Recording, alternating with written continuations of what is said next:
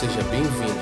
Você ouvirá agora o ensino da família dos que creem. Nas próximas quatro semanas, possamos falar sobre essa jornada da Páscoa. Nós não estamos ainda no domingo de Páscoa, você sabe isso, obviamente, mas nós estamos celebrando esses 40 dias que antecedem a Páscoa, que são conhecidos na história da igreja cristã também como Quaresma. E nós vamos tentar até esclarecer um pouco esse termo nessa noite, é, não de forma técnica, mas de forma bem prática, porque são dias importantes onde nós nos unimos e relembramos também do sofrimento e da vida terrena de Cristo. É, nós queremos fazer isso nessas quatro semanas, então, falando sobre essa jornada até a Páscoa, e na semana que vem ainda um pouco mais sobre a Quaresma. Depois vamos falar sobre morte, vamos falar sobre a morte de Cristo, sobre expiação, sobre regeneração em Cristo, nossa união com Ele, e ao final teremos uma palavra no domingo de Páscoa, dia 4 de abril, sobre a ressurreição. Nesses quatro domingos queremos partir o pão, celebrar a ceia juntos, então una-se conosco e se conecte nessa palavra também durante a semana, com os textos que enviamos, para que você esteja realmente envolvido nessa realidade da quaresma, dos 40 dias que antecedem a Páscoa. Então, seguindo para essa nossa primeira palavra de hoje, eu tenho no meu coração algo que compartilhei com meus amigos aqui, com o nosso presbitério local, nossa, nosso grupo de, de pastores com a diaconia, também temos falado sobre a realidade do que queremos fazer nesses dias tão difíceis que estamos vivendo, né? Você sabe que, mais uma vez, Estamos acometidos de uma situação gravíssima com o Covid em todos os lugares do Brasil, quase é, que unanimemente isso acontece, mas isso nos faz refletir, claro, em muitas coisas, no sofrimento da doença, no sofrimento de morte de pessoas queridas, e ao mesmo tempo, e não de forma talvez é, eventual, mas intencional da parte do Senhor, nós estamos agora nesse período que é a quaresma, onde lembramos também da paixão de Cristo, dos sofrimentos dele, daquilo que antecede o seu caminho até a cruz, que culmina em uma vitória gloriosa na cruz com a ressurreição após três dias. Então, nós estamos buscando perceber, dentro desse contexto onde vivemos atualmente, o dia de hoje, a época, a estação litúrgica que estamos vivendo, também o momento que estamos vivendo como planeta Terra e, e, como humanidade, né, como um todo. É verdade que esses dias são dias em que talvez nós estamos realmente revelando a nossa ansiedade, né? Você talvez aí na sua casa e eu na minha andei ansioso em algum momento, especialmente com as questões financeiras, com as questões da nossa saúde, e isso revelam realmente que o bem-estar físico e o econômico têm sido fins talvez em si mesmos, alvos na nossa vida. E nós precisamos parar e ver que esses não devem ser os fins da nossa vida. O nosso bem-estar físico econômico, a nossa saúde, tudo isso são importantes, mas eles não são o fim da nossa vida, eles não são o objetivo final pelo qual vivemos.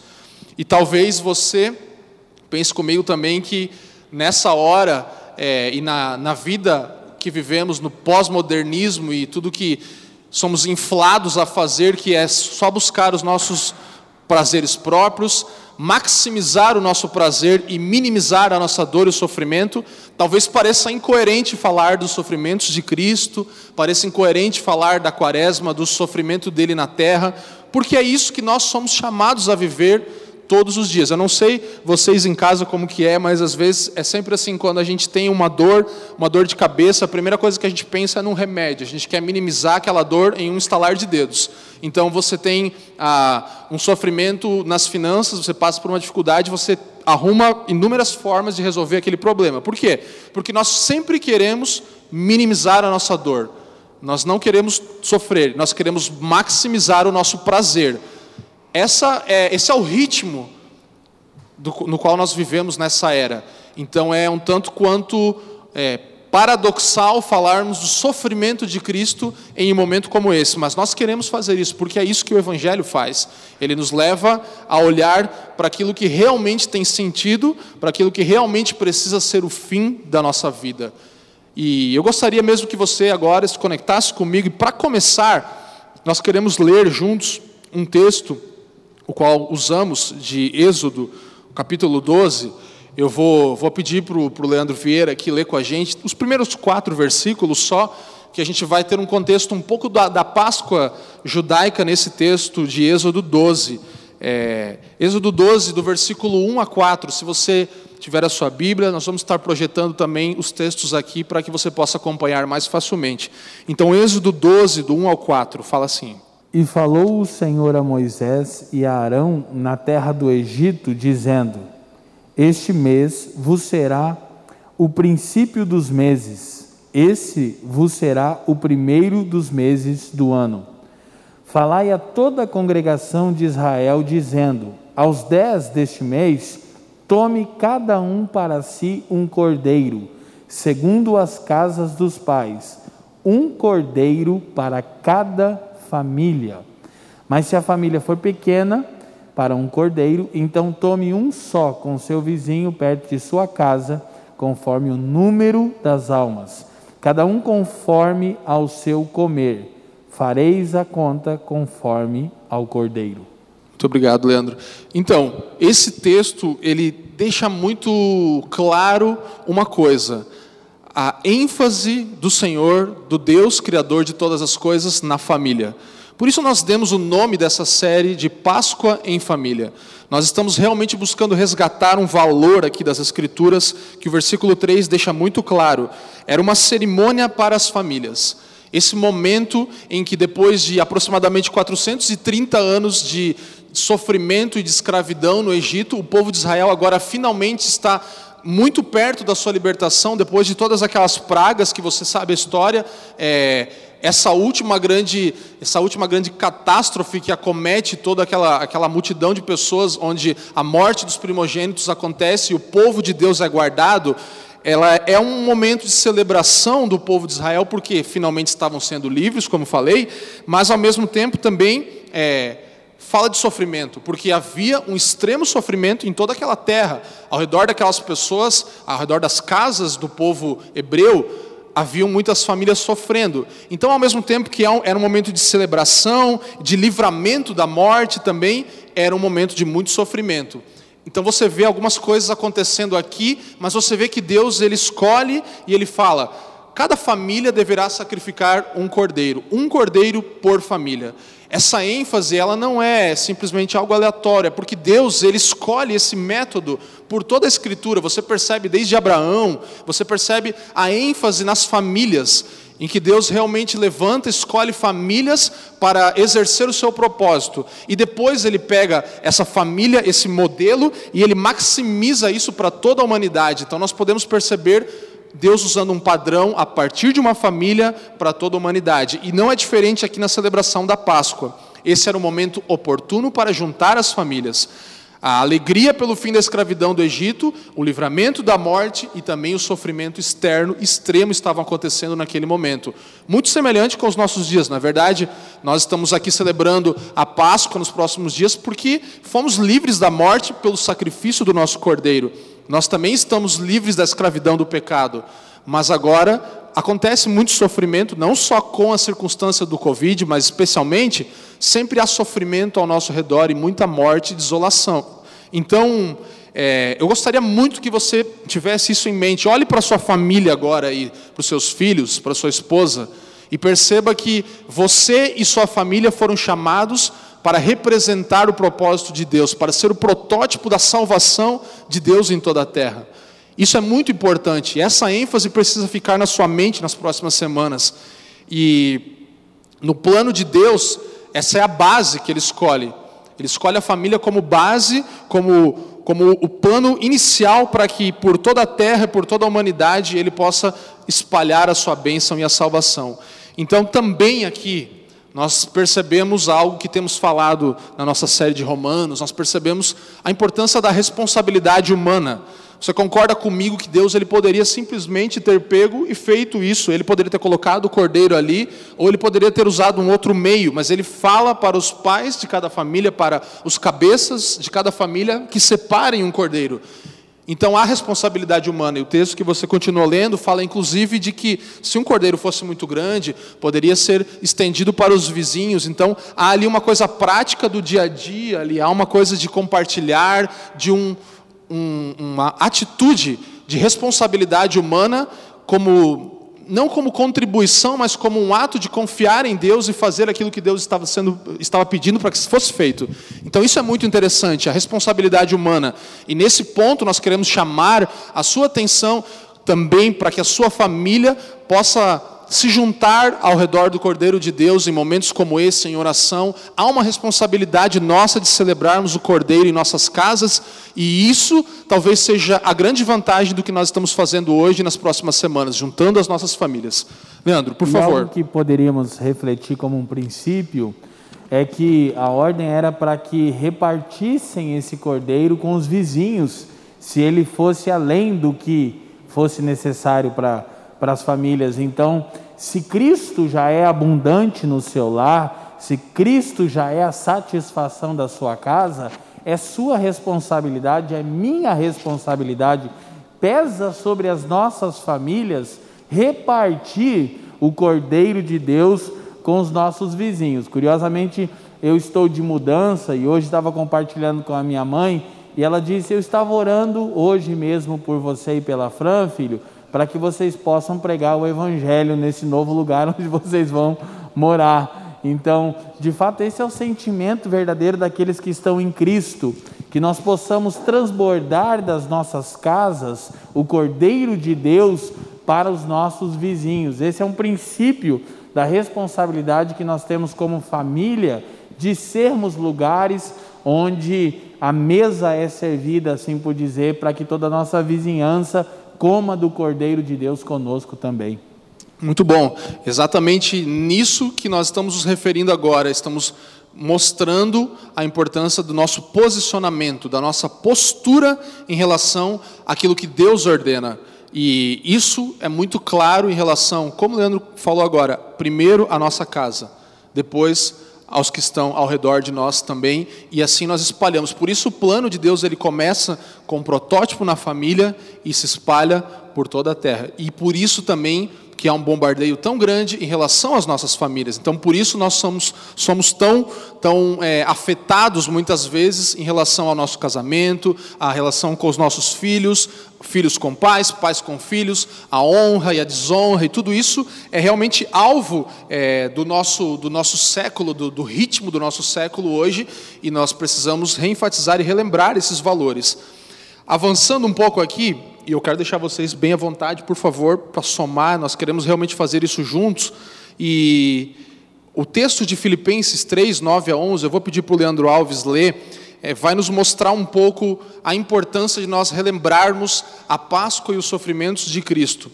Nós percebemos que, se falamos agora um pouco mais da Páscoa, não só nesse contexto de festa judaica, nós estamos falando no contexto agora de cristãos, gentios, que são parte da família de Deus, porque você sabe que nessa mesma época em que a Páscoa foi celebrada é, entre os, os judeus, os hebreus, nós também tivemos todo o sacrifício de Cristo, a morte dele e ressurreição. O que marcou como a, a segunda é, era da Páscoa, o segundo momento da Páscoa ali, depois da ênfase do, da libertação do povo judeu da escravidão do Egito, nós também tivemos, como família de Deus hoje, antes pessoas rejeitadas por nós mesmos, porque nós mesmos, na nossa depravação total, escolhemos não servir o Senhor, agora temos acesso através da morte de Cristo. Então, estamos aqui celebrando essa Páscoa e percebemos que na nossa cultura, especialmente secular, o, a Páscoa ela perdeu a ênfase.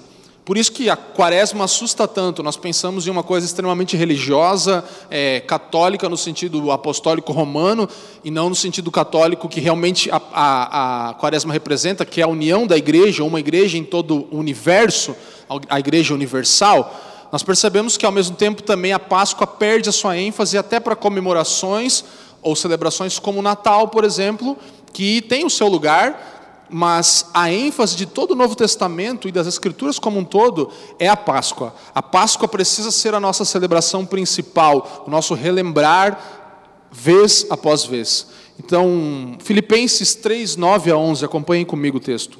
E ser achado nele, não tendo por mim a justiça que procede da lei, mas sim a que procede da fé em Cristo, a saber, a justiça que vem de Deus pela fé para conhecer Cristo e o poder da sua ressurreição e a participação nos seus sofrimentos, identificando-me com ele na sua morte, para ver se de algum modo consigo chegar à ressurreição dos mortos.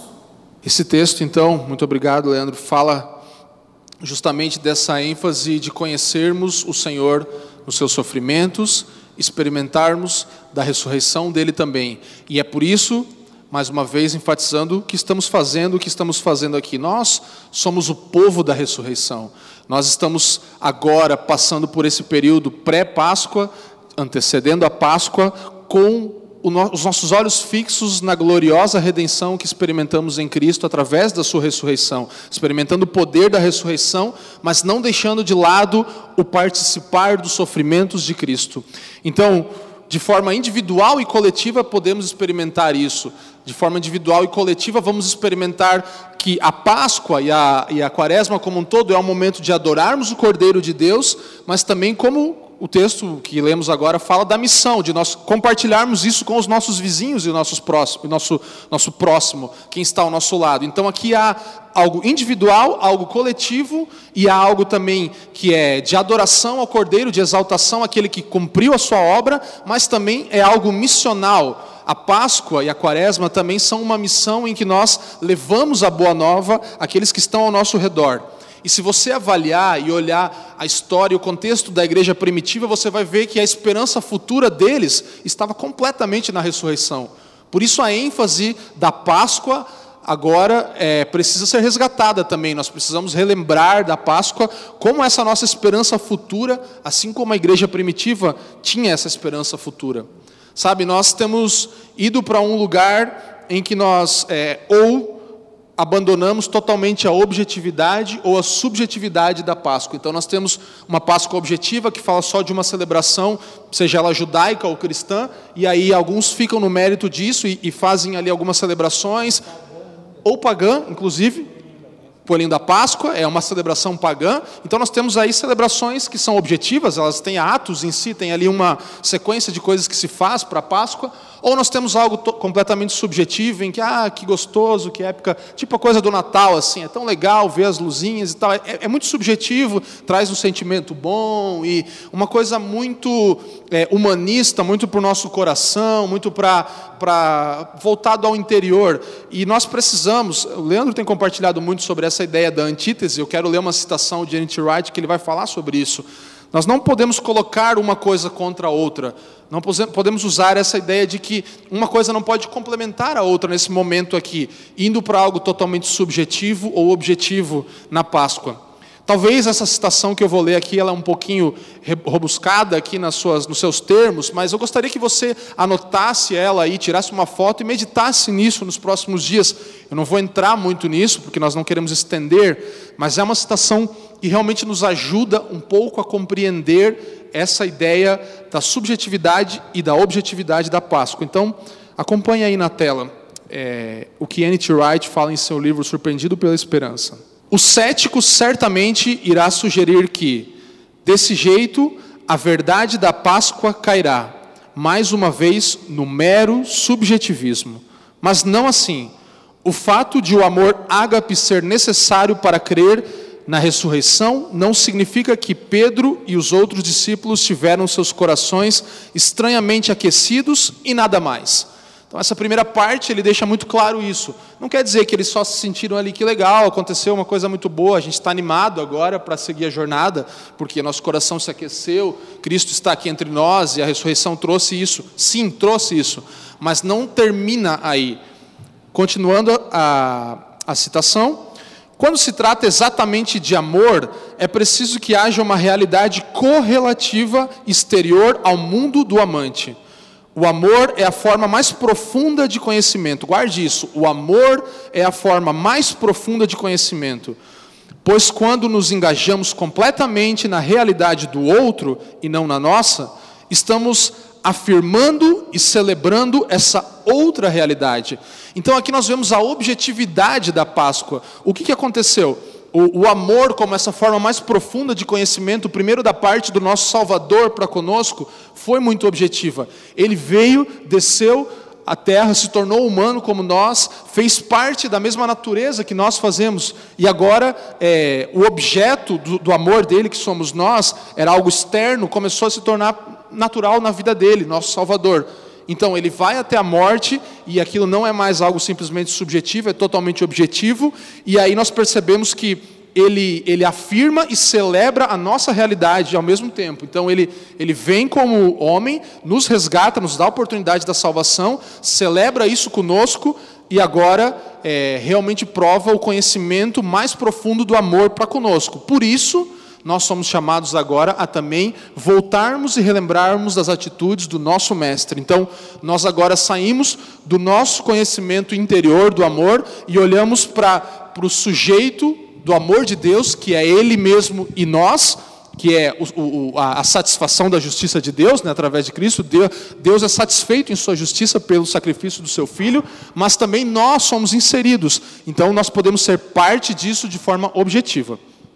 Eu penso que a fé ela se enquadre exatamente no que você está propondo para nós aqui, porque ela tem um aspecto subjetivo, ou seja, existe um aspecto que é interno.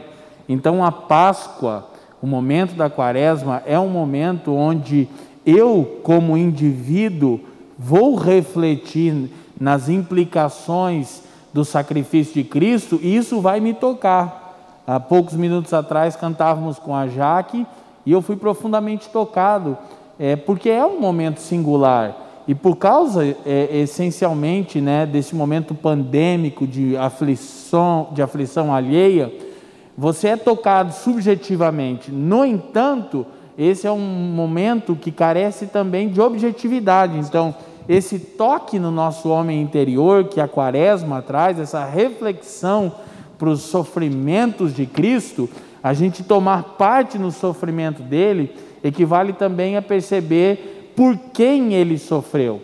Então é, é, é, é algo que é subjetivo e que desemboca numa ação objetiva, numa ação concreta, prática.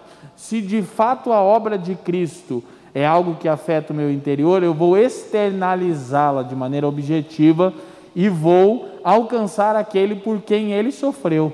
Então é um aspecto tanto subjetivo quanto objetivo.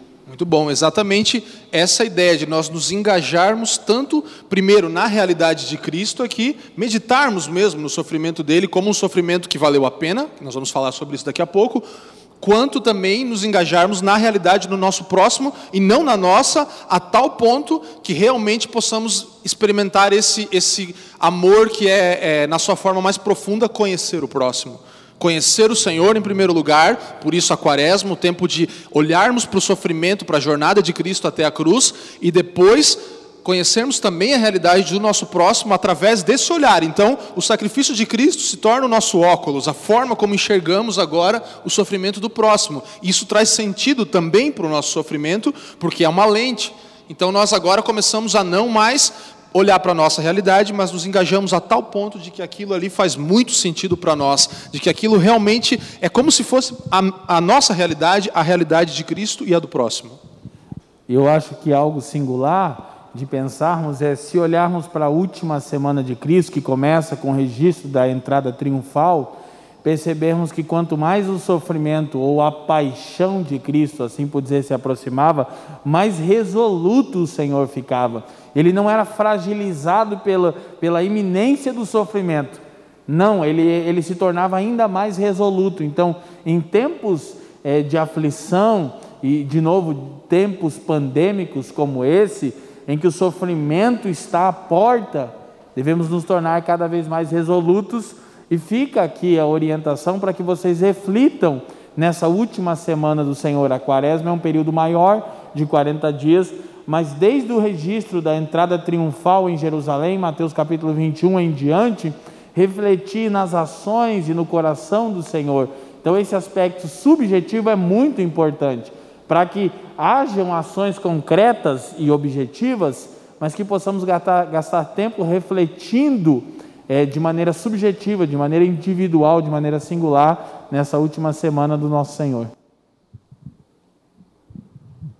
É, e, e lembrando que 1 Coríntios 1, né, é, capítulo 5, no versículo 7, ele diz assim: Removei o fermento velho, para que sejais massa nova sem fermento, assim como de fato sois, porque Cristo, nosso Cordeiro da Páscoa, já foi sacrificado.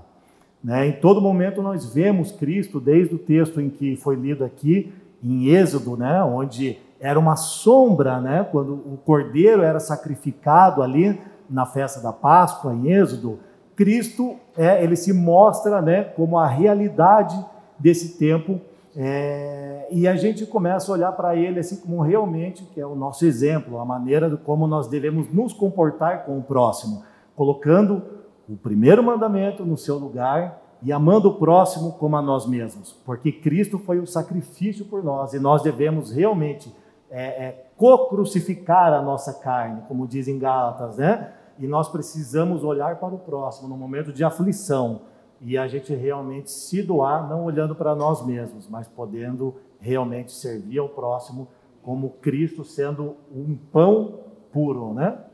O que pode ser mais prático que isso, né? Não tem como.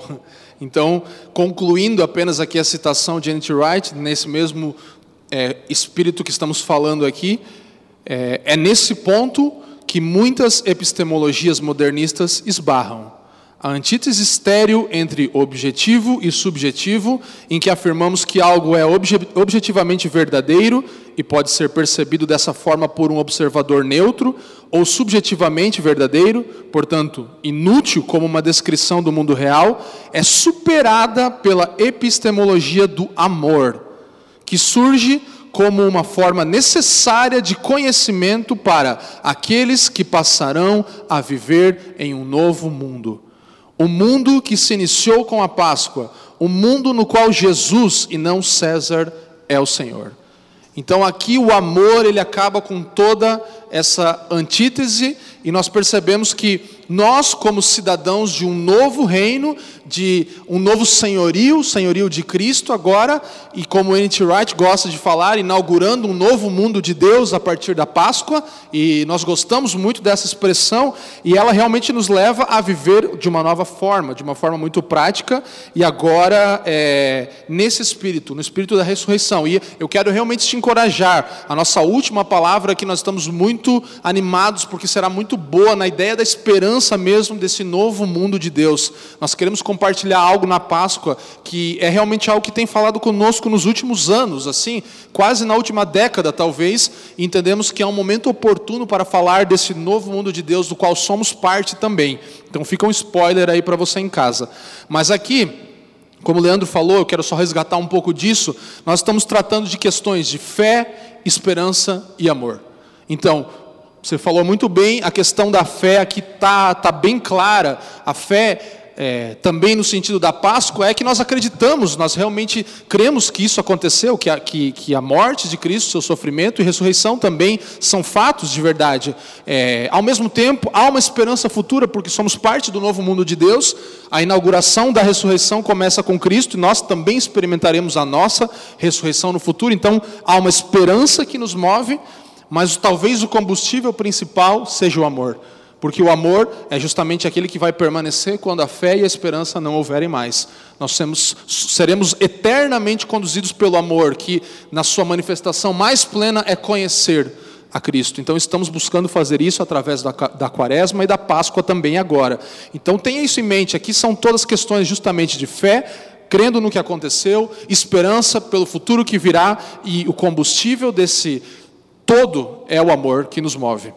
Amém? Você está bem aí? Você está em casa? Está comigo? Dá um oi aí para a gente aí no chat, que a equipe aqui vai ver que vocês estão vivos aí para gente, a gente não dormir. Mas é, tá, acho que está tá indo bem, né? Vocês, estão aí, né? Eu espero que sim. A gente fica aqui sem saber o que está acontecendo do outro lado. Mas prossigamos para a parte final e mais prática agora, um pouco do que é a quaresma e como nós podemos viver esse tempo de forma bem prática, bem prática mesmo. Então, como nós estamos definindo aqui a quaresma? Ela é como se fosse uma jornada em relação a, em direção à Páscoa. Nós estamos numa jornada em direção à Páscoa. Isso falando do calendário cristão, de uma estação litúrgica do calendário que anualmente é celebrada nesses 40 dias pré-Páscoa, mas também de forma um pouco mais ampla, entendemos que isso representa a nossa jornada humana e cristã como um todo, em todo o nosso tempo terreno. Porque a partir de Cristo somos feitos nova criatura na sua morte e ressurreição, então somos inseridos nessa história e agora estamos esperando a nossa ressurreição após passarmos o tempo na terra, após é, passarmos pela morte, experimentaremos a nossa ressurreição. Então a, a, a quaresma também ela mostra algo maior, que é essa jornada como filhos de Deus na terra, a partir da ressurreição dele até a nossa ressurreição. Então, isso é, é, é uma chave para que você possa viver bem a quaresma, não no sentido religioso, assim, de religiosidade, mas no sentido bom, que realmente é fazer o bem a si mesmo em algumas práticas, porque você vai ver, e isso tem a ver com matar a si mesmo, com uma morte, porque as práticas da quaresma enfatizam a morte do nosso, da nossa carne, mas também enfatizam o doar ao próximo, o que também é abrir mão. Então estamos na quaresma. Se você quiser anotar algo aí, anote assim, ó, quaresma, dois pontos, reorientando nossa viagem. Então nós estamos numa jornada. Todos nós estamos numa jornada como peregrinos nessa terra. E a quaresma serve para reorientar a nossa viagem.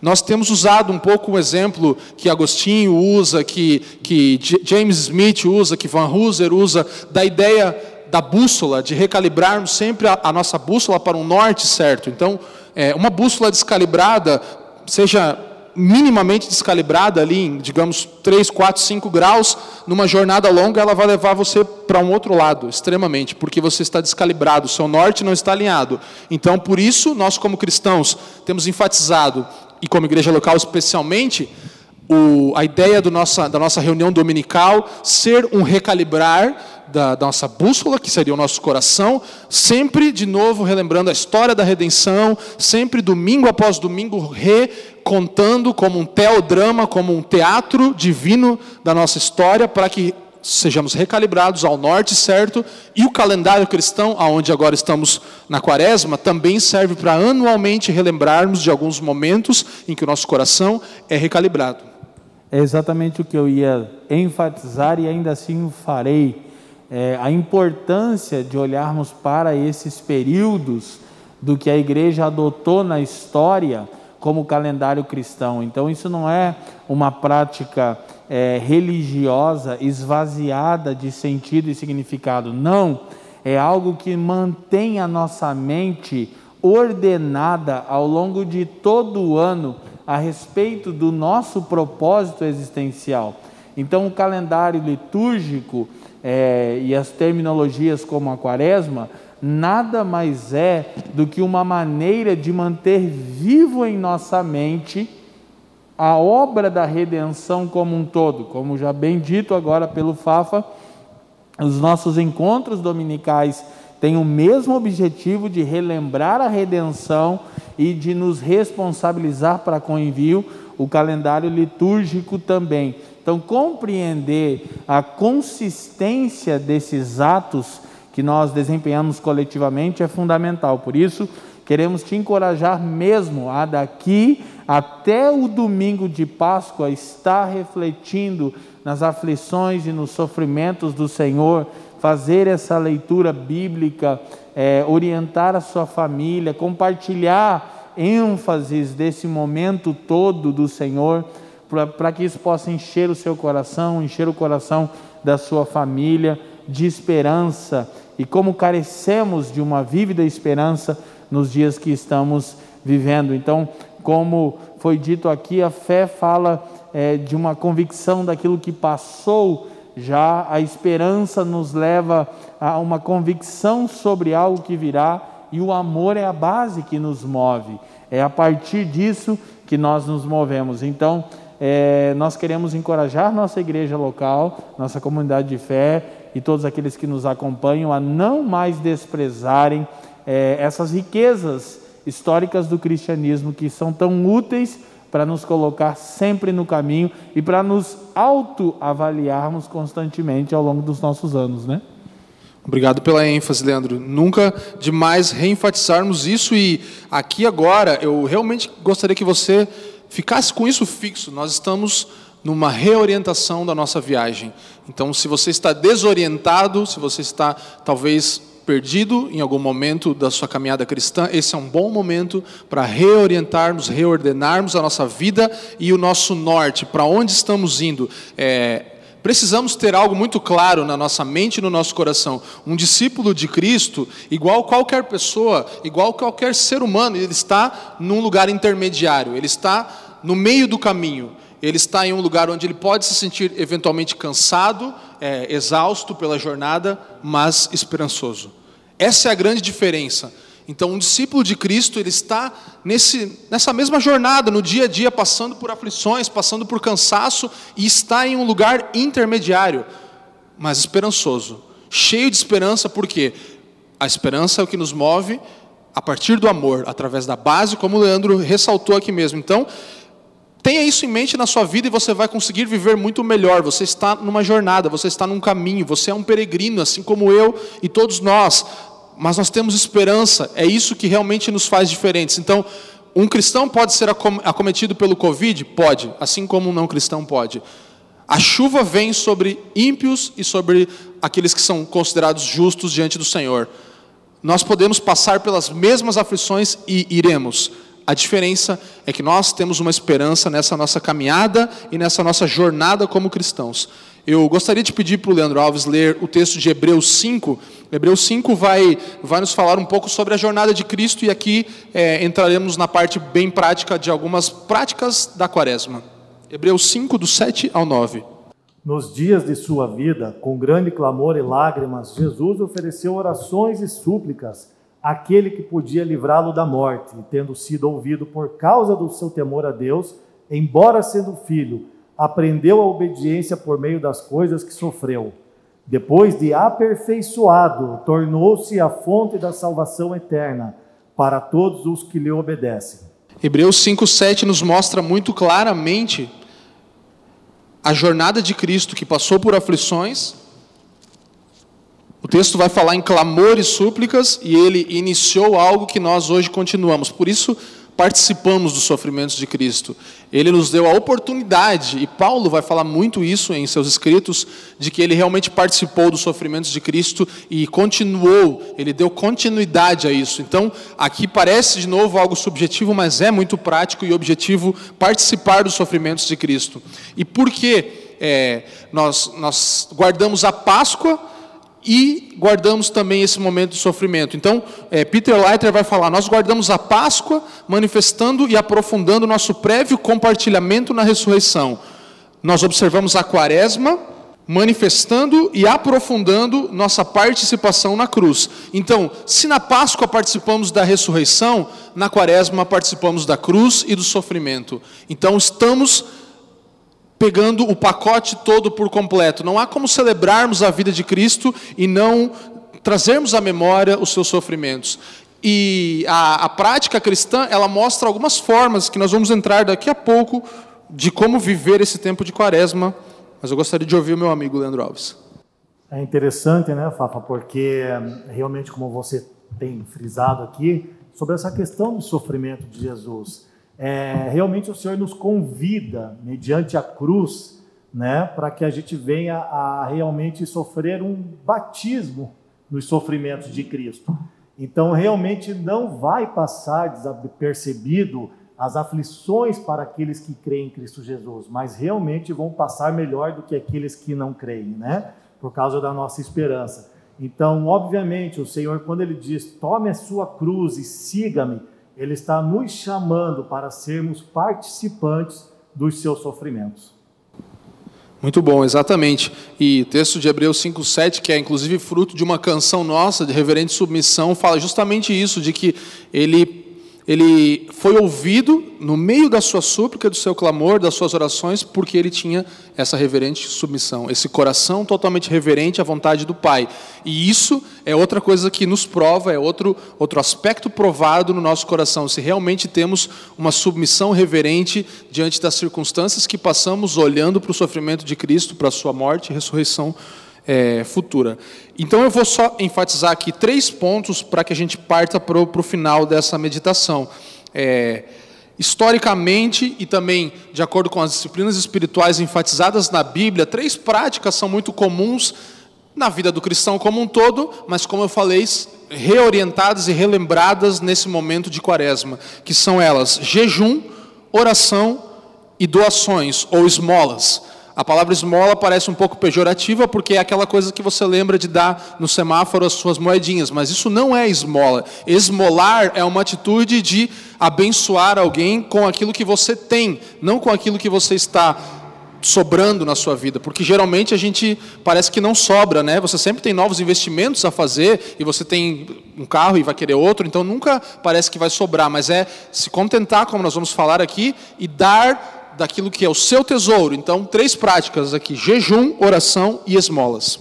Apenas ressaltar que o uso da palavra esmola por Jesus é a palavra hebraica tzedakah, está relacionada à prática da justiça e não a moedinha que damos no sinaleiro, mas o promover justiça ao outro, né? Esse é o conceito neotestamentário de esmola.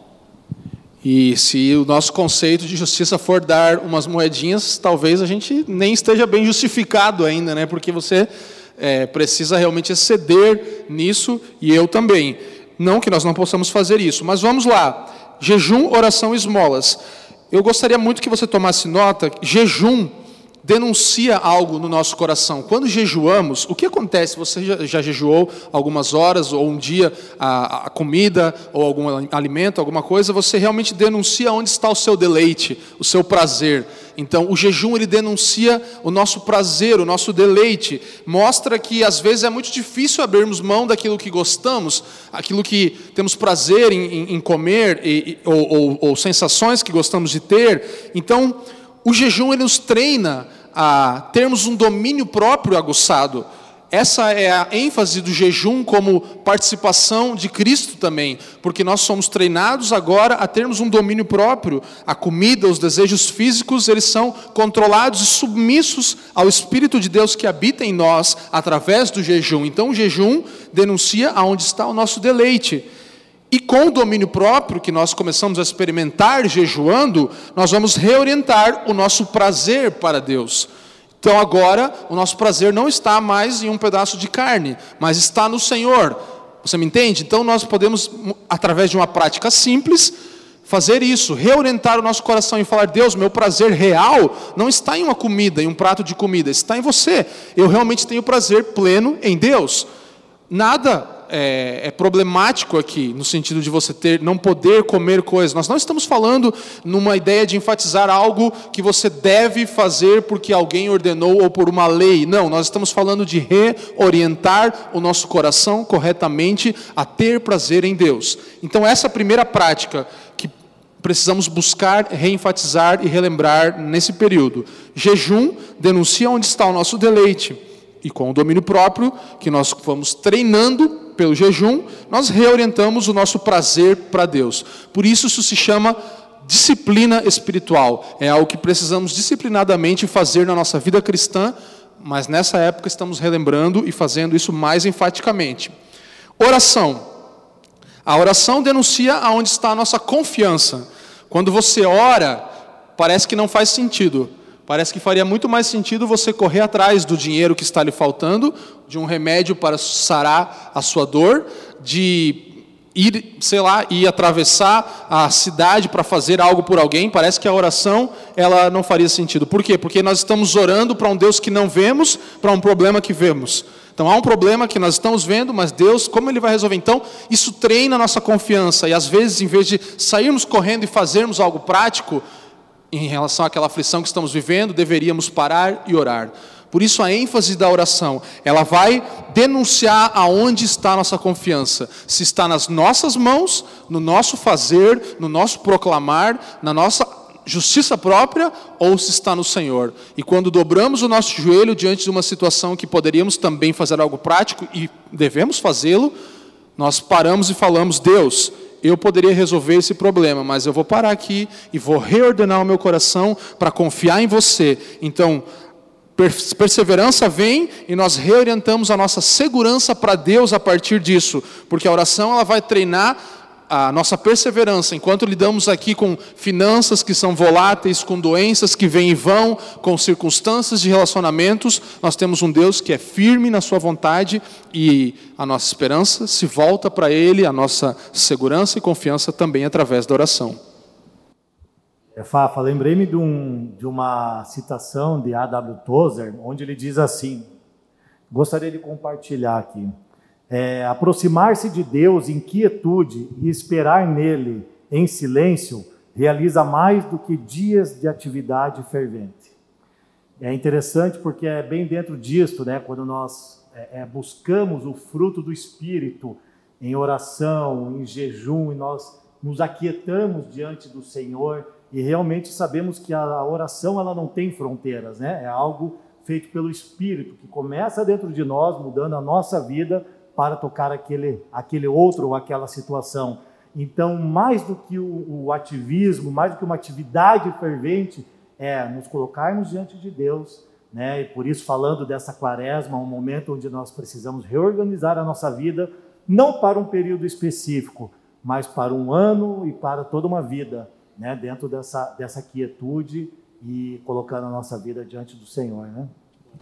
E se olharmos para o sofrimento do Senhor, que é o que está em pauta na quaresma, o próprio Senhor primeiro teve um tempo de constante oração para depois é, o momento da paixão. E é um desafio para a nossa geração pragmática entendermos isso, né? Quando eu devo orar e quando eu devo agir. Mas, de novo, não podemos colocar a oração dentro da dialética de Hegel, porque não é é, é orar e agir, ou agir. É orar e agir, ok. Mas a grande questão é que, por vezes, é, nós acabamos é, cometendo esse erro. O que eu quero dizer, é, de maneira bem prática, é o seguinte: orar sempre, agir às vezes. E isso é ofensivo. Para a nossa geração pragmática, isso é uma ofensa. Isso soa até místico, gnóstico, mas não como o Leandro falou, nós não refletimos juntos, mas foi exatamente o que ele disse. Sempre que falamos sobre isso, eu me recordo da menção que fizeram a Lutero, que Lutero disse certa feita: Hoje eu tenho um dia de muito trabalho pela frente e tenho muitos compromissos e muitas atividades, portanto, as primeiras três horas eu vou dedicar exclusivamente em oração. E isso soa para nós irresponsabilidade. Então, quando orar? Sempre. Quando agir? Às vezes. Mas orar sempre, porque há muitas ocasiões em que tudo que devemos fazer é esperar no Senhor. Tudo que devemos fazer, estamos num quadro, por exemplo, Sim. que pouco, além de prevenir, pode ser feito. O que podemos fazer contra o Covid-19? Nós podemos clamar a Deus. Essa é a melhor maneira, né, meus amigos, para dizer que Deus está no controle, não nós, né? Exatamente. É, a oração, então, denuncia aonde está a nossa confiança e, quando exercemos a oração, criamos perseverança. Então você ora e você fica perseverante no Senhor em oração. E isso gera o quê? Reorienta a nossa segurança para Deus. Então a nossa segurança não está na economia e nem na saúde e nem no governo, ela está no Senhor. Então nós somos reorientados através da oração na nossa segurança e na nossa confiança. E por último, como já falamos, esmolas.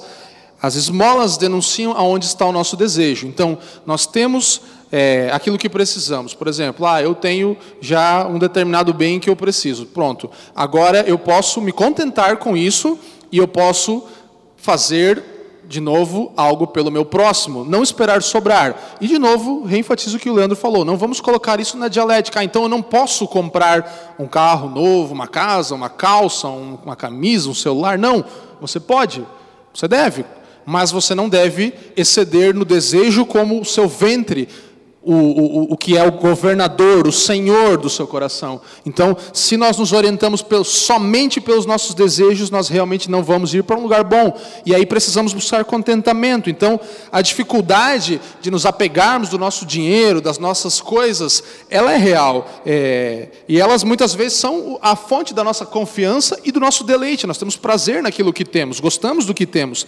E a esmola vai treinar o nosso contentamento. As contribuições, as doações vão treinar treinar o nosso contentamento. Nós vamos nos contentar agora, de certa forma, forçadamente por uma disciplina, porque você se disciplina a doar. Você fala, eu vou abençoar um irmão que está em necessidade com um valor que eu poderia comprar um celular novo. Eu vou fazer isso intencionalmente. Ah, mas Deus falou num sonho. Não, eu vou fazer, é uma disciplina.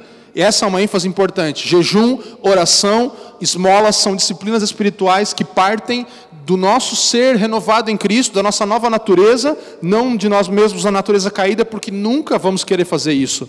Mas nós precisamos ter postura, não esperar alguém convocar um jejum de quaresma, não esperar alguém convocar um tempo de oração num momento específico. Não, é, um, é uma atitude que parte de um discípulo de Jesus Cristo que quer sim ser treinado e reordenado, e agora então é, a esmola ensinando isso, que estamos satisfeitos, a ponto de nós subtrairmos das nossas riquezas, dos nossos bens para auxiliar o próximo, nós vamos, com esse contentamento, reorientar a nossa vontade, o nosso desejo para Deus. E é importante ressaltar rapidamente aqui, estamos nos aproximando da nossa conclusão e vamos partir o pão. Então, já, se você ainda não está preparado, é, deixe todos os elementos preparados para celebrarmos isso juntos. É, eu quero enfatizar o que já foi dito aqui pelo Fafa, que se no âmbito especialmente da esmola, de generosidade financeira que nós estamos falando, se você só faz quando Deus fala com você, há alguma coisa errada com você, porque quando nós desenvolvemos essa natureza divina, né, que é o fruto da nossa redenção, então nós damos de maneira liberal, de maneira regular e damos de maneira intencional. Não há necessidade de que o Senhor sempre fale comigo. Ah, mas Deus não falou comigo. Mas se você só dá quando Deus fala com você, você está com algum problema. Significa que não é parte da sua natureza, não é algo natural. E eu sempre digo que Deus, quando ama, dá. As Escrituras dizem que Deus amou o mundo de tal maneira que deu. Portanto, quando nós amamos e temos essa natureza baseada no amor, nós damos. Exatamente. Então, no final ainda ganhamos. Ganhamos o quê? O nosso coração reorientado com os desejos e com a confiança no Senhor. Esse é o nosso fruto dessa história. Você fala, mas o que eu ganho com isso? Você ganha um coração reorientado para Deus. Você se satisfaz com ele somente. Só relembrando as três pontos, os três pontos, então, jejum denuncia onde está o nosso deleite, a oração denuncia onde está a nossa confiança e as esmolas denunciam aonde está o nosso desejo. E o que o jejum faz? Domínio próprio é gerado em nós e nós reorientamos o nosso prazer para Deus. Através das orações, perseverança é gerada e nós reorientamos a nossa segurança para o Senhor e através das esmolas, nosso contentamento surge e nós somos reorientados na nossa vontade para Deus. É, Tiago 4, 8 a 10, se você puder ler, é o nosso último texto, Tiago 4, 8 a 10, mais uma ênfase para a prática do que estamos falando aqui. É, nós estamos realmente, Leandro falou em algum momento aqui, nessa questão da espera, então a quaresma representa esse momento de espera mesmo. Nós através de práticas, como eu citei aqui, nós nos humilhamos. Isso tem a ver com nos humilharmos, com certeza, porque abrimos mão de algumas coisas que naturalmente gostaríamos de ter, ou fazer, ou comer, ou, ou, ou fazer até atitudes, como falamos, em vez de orar, correr e salvar alguém, socorrer alguém, que não, não é algo que não deve acontecer, mas que não é algo que primariamente deve acontecer. Então, nós nos humilhamos nessa jornada de quaresma para que possamos depois experimentarmos os benefícios disso que fala da ressurreição de Cristo. Então, por favor, Leandro, Tiago 4, 8 a 10. Antes da leitura somente, Fafa, eu quero ressaltar que é exatamente isso que você compartilhou, porque é, é muito difícil para nós abrirmos mão de nos reunirmos e de termos comunhão, e é, essa ainda é uma pauta aí muito complexa, e sem entrar nas demandas aí políticas e, e, e jurídicas, o que é o não conveniente, nós estamos nos abstendo é, ao Senhor, estamos é, é, é, abrindo mão por causa do Senhor. Então, nós queremos dar um testemunho de amor, não, não, não cooperando com aglomerações, mas é essencialmente uma humilhação perante o Senhor, porque nós reconhecemos que, embora não cremos que a pandemia seja algo de acordo com a vontade de Deus, cremos sim que está dentro da soberania de Deus, porque nada escapa das suas mãos. Então o texto diz: Chegai-vos a Deus e ele se chegará a vós. Limpai as mãos, pecadores, e vós, de duplo ânimo, purificai os corações. Senti as vossas misérias e lamentai e chorai. Converta-se o vosso riso em pranto e o vosso gozo em tristeza. Humilhai-vos perante o Senhor e ele vos exaltará. Esse texto justamente nos mostra a prática, a sequência toda de como as coisas devem acontecer. Quando nos humilhamos, Ele nos exaltará. Quando nós nos prostramos e choramos, e isso também é um, um apelo agora para esse momento que estamos vivendo, de termos compaixão do nosso próximo. E nós queremos aqui no momento do partir do pão fazermos isso de forma prática. Queremos orar por aqueles que estão sofrendo. Nós temos feito isso diariamente nas nossas casas, colocando nosso coração diante do Senhor e tendo compaixão daqueles que estão sofrendo mas isso a partir dessa ótica, da ótica de que entendemos que o sofrimento de Cristo tem sentido e tem esperança nele. Então, a partir desse olhar, podemos ver o sofrimento do próximo, a partir de nos identificarmos com o sofrimento de Cristo, agora nos identificamos com o do próximo. E Tiago deixa aqui muito claro isso, a importância desse processo que resulta em sermos exaltados pelo próprio Cristo. É, a quaresma, ela nos diz, ela nos diz que horas são. Ela nos fala em que momento nós estamos. Nós estamos é, entre a ressurreição e a ressurreição. Ah, mas como é isso? Você está e eu estou entre a ressurreição de Cristo e a minha e a sua ressurreição. A quaresma aponta para a nossa jornada toda como peregrinos em viagem por essa terra, por esse momento que estamos vivendo aqui, mas depois da ressurreição de Cristo, podemos ser inseridos esperando chegar à próxima ressurreição, que será a nossa com Cristo. Então, esse é o ponto da quaresma. Nós somos bombardeados por informações sobre como está o Covid, quantas mortes, quantas coisas estão acontecendo e tudo que está ocorrendo agora e todas as tragédias e sofrimento causado por causa desse vírus, mas a nossa meditação sobre essa crise ela é fútil se ela não é olhada a partir do olhar dos sofrimentos de Cristo, que nós podemos ter a oportunidade de relembrar nesse momento da quaresma. Então, separado da meditação sobre a morte, o sofrimento, a cruz, se torna futilidade e, e, e a paixão do Senhor é deixada de lado em momentos como esse. Por isso, estamos aqui recalibrando o nosso coração e meditando sobre a paixão de Jesus, é que nós vamos ser unidos à meditação dele sobre a nossa paixão também. Então nós vamos meditar na paixão de Cristo, vamos lembrar que por que Cristo sofreu mesmo? Por mim e por você. Para que nós não precisássemos sofrer. Então você percebe que há um diálogo aqui. Nós relembramos de Cristo, porque Cristo, na verdade, fez tudo isso por nós. O amor foi conhecido, ele mostrou com o conhecimento da realidade humana o seu maior amor, através da doação, como você citou, do Pai, dando o seu filho. E agora nós vamos poder experimentar novamente isso. Então, eu gostaria de encerrar esse tempo dizendo que para nós, como cristãos, ainda que talvez você seja na, nos seus familiares, nós tivemos pessoas perto de nós afligidos, inclusive pela morte. Então, a morte para um cristão, ela não é o fim, mas ela é o começo. É isso que os sofrimentos de Cristo na Quaresma nos mostram e a sua morte, mais ainda, que a morte não é o fim, você vê que Cristo ele, ele, ele quebra o poder da morte. Agora, a morte que antes era um fim, não é mais um fim por causa da morte de Cristo. Então, a morte para um cristão não é mais o fim, mas é o começo, é a inauguração, como falamos aqui, de um novo estilo de vida, de um novo padrão de vida, onde agora Jesus é o Senhor, onde Ele agora reina. Então nós experimentamos isso a partir da morte de Cristo, um novo reinado de, dele mesmo. E a quaresma se torna então uma longa meditação nessa boa nova, nessa grande notícia sobre a morte e a ressurreição de Cristo Jesus. Amém. Obrigado por nos ouvir. Para mais informações, visite famíliadosquecreem.com.